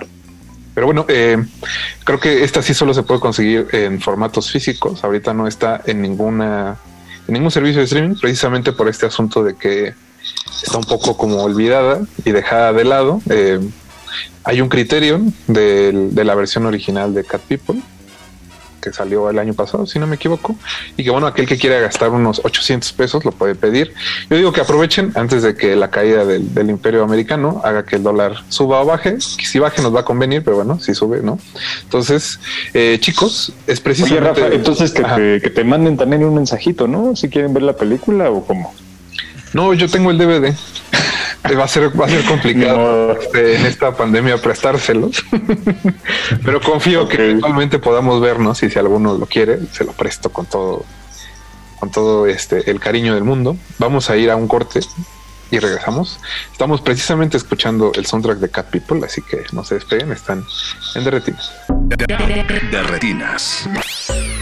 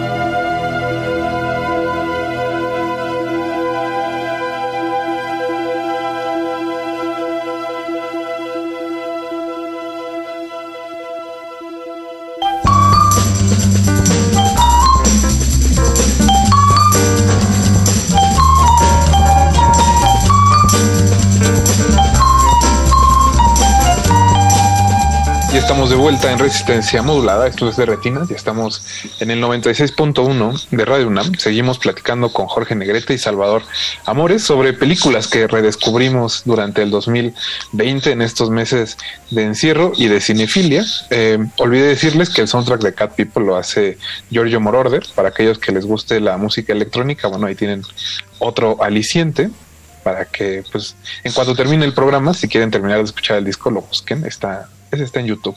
Supongo que eh, Vania Noche nos hará el favor de poner la liga en redes para aquellos que quieran disfrutarlo. Y pues bueno, Salvador, te toca volver a elegir película, más bien contarnos de alguna otra película que te conquistó de nuevo estos meses.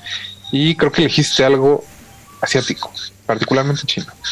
Sí, sí, sí. Eh, la otra película que, que, redescubrí fue la, la primera película de de Jia Shanke, este, Pickpocket se llama en inglés, eh, carterista, ¿no? Se debería llamar en, español. Eh, su, como les digo, su primera película de este cineasta chino, que, yo creo que es el cineasta chino más famoso de, del mundo, ¿no? Eh, pues puede ser.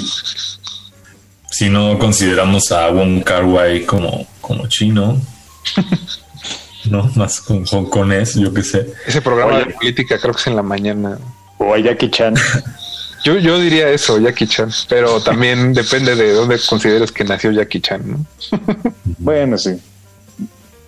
Pero les digo, está, y, ahora fue un, caso eh, justo al revés del, del, del, de la otra película. O sea, esta, esta, esta película de Yashan que yo la había visto hace unos cinco años en una copia este, pésima ¿no? que, circulaba en internet. Y, el año pasado la restauraron la película eh, los esto, este gran este laboratorio de la, de la Cineteca de Bolonia en Italia y y bueno, fue una de las, de las cuatro películas, de, las cuatro idas al cine que, tuve desde que empezó la pandemia. Entonces tuve la, tuve la suerte de ver esa copia este, restaurada 4K en, en un Cinemex este, en octubre, ¿no? Eh, con parte del, del, festival este Black Canvas. Eh, y realmente pues fue... Eh, pues ver otra película, ¿no? Por completo. Creo que eh, es un es un que, bueno, para los que no han visto la película, pues es, la historia de un de un ladrón de, carteras, ¿no? Este además es un tema como recurrente, ¿no? Del cine, si, si tomamos, por ejemplo, la película clásica de Bresson, eh, y que hay un par más, ¿no? De películas este, sobre hombres que roban carteras. Eh, la de ladrones. o la de Fuller, la de Pick Up en, South Street. Uh, película.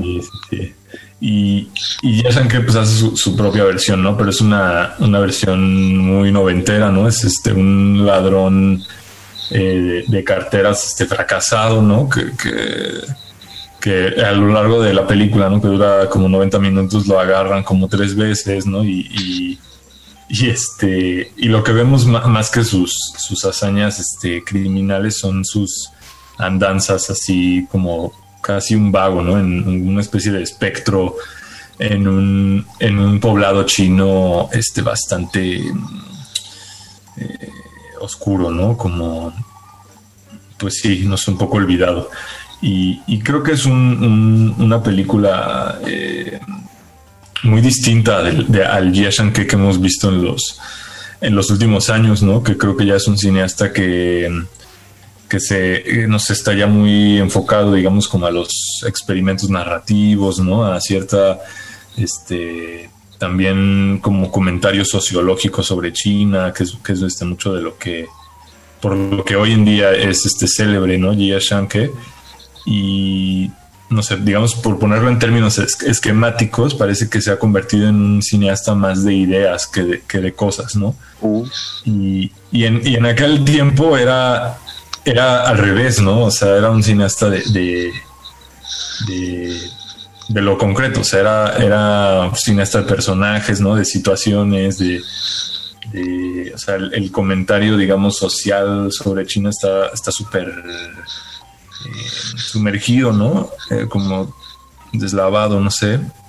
Eh, y, eso es, es este muy para mí fue como un como un balde de, agua fresca, ¿no? Creo que eh, sí, o sea, es un es un Yashanke distinto, ¿no? Y que y que, y que tiene una frescura también de, las primeras películas, ¿no? De ciertos autores y es una película realmente muy, muy gozosa y que tiene eh, además este, una visión de China eh, única, ¿no? Que creo que cada cineasta, digamos, construye su propio país, pero, pero en esta hay un, hay una, hay una China que yo no, no he vuelto a ver en ninguna otra película. Entonces me, me, me entusiasmó bastante vol- volverla a ver y sobre todo porque tampoco ya recordaba casi nada de lo que de lo que sucedió en la película, ¿no? Creo, creo que a veces eso pasa cuando ves este las películas en malas condiciones.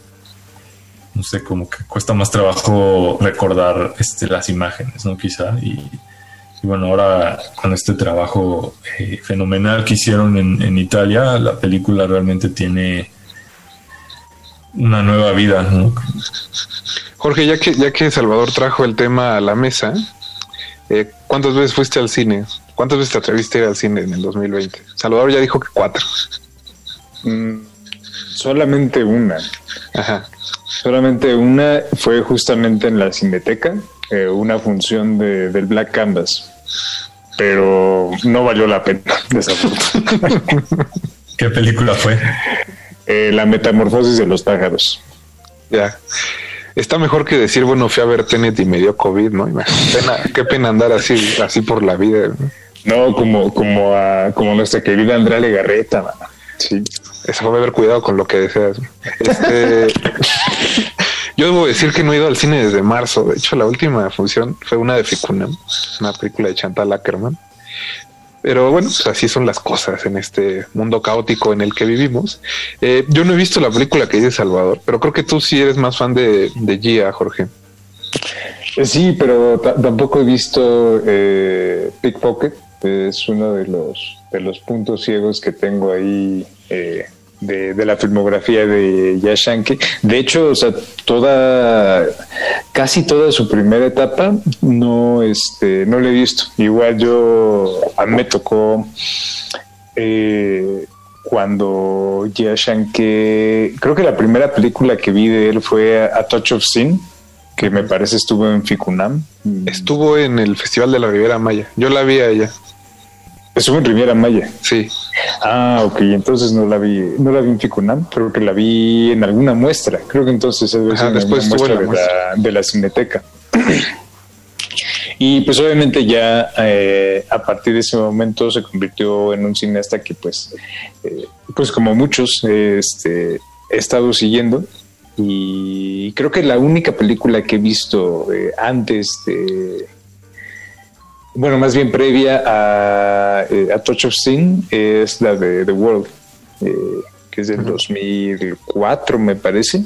Eh, y que me parece y que creo que también es una esta es una gran película las igual creo que igual- como como muchos otros cineastas eh, el estilo de Ye ha cambiado durante durante ya todos estos años Eh, y sin embargo creo que algo que no eh, que no ha cambiado digo no no, no podría como decirte así eh, con, con seguridad ¿no? o con certeza porque no he visto muchas de las películas de su primera etapa pero si pienso en una película como The World a, a las últimas como esta trilogía de este Las montañas deben partir. las montañas deben partir este un toque de pecado y este ay cómo se llama La- Eh, La de la ceniza, ¿no? Ceniza blanca, ¿no? Creo.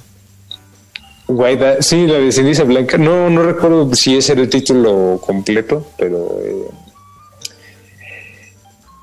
como esta, este seguimiento muy puntual de lo que pasa este, en China, pero no, no, no, no documentándolo o no haciendo como una, una mera crónica, sino como generando reflexiones eh, propias y que sí privilegian como una, este, una visión específica de lo que sucede este, en su país, pero tampoco es un cineasta que le interese así como abiertamente hacer denuncias políticas o que le interese como el activismo de ningún tipo, como pasa en muchos de los cineastas, de muchos de los que se llaman cineastas hoy en día y que pues más bien Tranquilo, hacen tranquilo, este tranquilo. activismo. Oh, bueno, bueno, es que Tranquilo, tranquilo, tranquilo. Re- Recuerde que necesitamos invitados en el 2021. Eh, pues, Jorge, aprovechando que ya estás en eso, ¿qué otra película elegiste para este programa? Eh, la otra película que elegí es eh, una película de 1937 que eh, su título en español es La Reina de Nueva York, pero que en inglés se llama Nothing Sacred. Y es, está dirigida por un cineasta que también es muy poco conocido, incluso en, en Estados Unidos no es como un, eh, un cineasta particular de particular renombre, pero que tiene este, en su filmografía como películas muy muy buenas. Eh, se llama William Wellman. Creo que su película más famosa es El incidente de Oxbow, que es una película que creo que estuvo nominada a mejor película. Sale Henry Fonda y es un western también muy muy bueno. Pero esta película de Nothing Sacred es este, una comedia eh, sobre una, una mujer que este, cree que está muriendo por un, este, un envenenamiento por, este, eh, por un material radioactivo. Eh, después descubre que no está muriendo, pero eh, ya la historia generó como el interés de un periodista de Nueva York que llega a su pueblo a cubrir la historia. Entonces ella decide continuar como con la, este, con la farsa, ¿no? Entonces este, se la llevan a, a Nueva York y este empieza como a, a ver de qué, este, cuántas formas puede ganar como este favores y este beneficios a través como de este de este fingir la enfermedad. Lo, lo curioso es que es una película que creo que difícilmente también se podría eh, hacer el día de hoy o sobre todo muchas de las interacciones que se dan entre la pareja protagonista, que es este Frederick March y eh, Carol Lombard, que hizo también este, varias películas con, con Lubitsch. Eh, y que en esa, en esa dinámica hay una, hay una escena en la que los dos personajes se ponen a boxear y boxean así fuerte. Entonces, eh, ese tipo como de interacción, ese tipo de, de este, digamos como de situaciones que en ese momento obviamente son material de, de algo muy, muy hilarante, eh, difícilmente se podrían como realizar o hacer el día de hoy. Eh, digo, y no es una película obviamente como eh, misógina o este o abiertamente violenta, ¿no? Contra ninguno de los dos personajes. Pero sí está impregnada de muchas de las interacciones pues, que, eh, que predominaban en ese, en ese entonces. Pero más allá de eso, más allá de eso, pues la película tiene, tiene muchísimas cosas a su favor. En, particularmente como el, el guion. Justo um, ahorita me llama la atención porque hace un par de días vi una película que tú me prestaste de George Cukor que se llama Pat y Mike, que tiene Ah, sale Herfun y ay olvidé Spencer, Spencer Spencer Tracy. Tracy. Y justo tiene este asunto que dices, no es ninguna joya, ¿no? Eh, creo que es una comedia bastante banal de los años 40 sobre la lucha de sexos, ¿no? De este Ajá. tipo, esta película, estas películas donde inevitablemente los protagonistas, aunque sean personas horribles, se terminan amando. Y, y justo tiene todo este asunto de que mencionas de, bueno, en esta película Herfun es una deportista fenómeno, como resortes, y, y puede hacer todo, ¿no? Es tenista, es beisbolista, es golfista, bla, bla, bla. Y todo el asunto es ese que la gente se sorprende de que ella es capaz de, de ser este tan buena en los deportes como cualquier hombre, ¿no? Y, y que eventualmente este ah, pero bueno, ella tiene el la contraindicación de que siempre que se aparece su prometido pierde porque se pone tan nerviosa de cómo la impone este hombre que, que, que se convierte ¿no? en una en una lela en los en las actividades físicas y justo pensaba todo esto que dices como esta es una película que no se podría hacer hoy en día precisamente porque ya no solo es como ofensiva no de lo que hablábamos un poco al principio sino que deja de tener sentido fuera de su contexto como histórico el, el contar una historia de este tipo. Creo que la película que elegiste no corre esa misma suerte No, no, definitivamente no. Pero digo, a final de cuentas, eh, creo que lo importante es eh, como verla y verla sobre todo con, con criterio, con el criterio suficiente para poder apreciarla y no este y no desestimar como otras cosas, ni, ni pensar que porque se aprecian si ciertas cosas de la película quiere decir que se que se está apoyando o que se está eh, de alguna u otra forma como respaldando ciertas posturas, ¿no? Que son cosas completamente diferentes y ajenas una de la otra. Pues perfecto, chicos. Creo que llegamos al final del programa. Eh, el otro soundtrack que estamos escuchando es el de Man Hunter, esta película de Michael Mann, que debo decir antes de terminar que fue como uno de los directores a los que me puse a, a revisar durante estos meses. Es, es un hombre muy preocupado en las imágenes y en su puesta en escena. Y en, y tiene una grandilocuencia, creo, bastante particular en sus imágenes. No, no es Michael Bay, pero creo que Michael Bay le robó casi todo lo que hace a este hombre. y es una tristeza que Michael Bay siga haciendo películas y que Michael Mann parece que no puede levantar su siguiente proyecto, que hasta donde entiendo es una película sobre Enzo Ferrari, el que inventó precisamente el Ferrari. Creo que su última película fue Black Hat. Black Hat, ajá, con Chris este, Hemsworth se llama. Básicamente con Thor. Y que muy, muy poca gente vio. Creo que aquí en México no se estrenó. ¿O tú sí la viste en el cine, Jorge? No, no, creo que no se estrenó, no llegó a los cines aquí No, en México. Creo que la soltaron directo en Netflix. Si no me equivoco, está en Netflix. Creo que está en Amazon, esos dos. Ujú. Y bueno, si quieren ver películas de Michael Mann, como dice Salvador, eh, en Amazon está Hit, que es otra de sus obras monumentales, pero bueno, está mejor el soundtrack de Manhunter y por eso lo escuchamos anoche. Eh, pues chicos, muchas gracias por haber venido hoy. Eh, les doy las gracias por habernos acompañado, Salvador.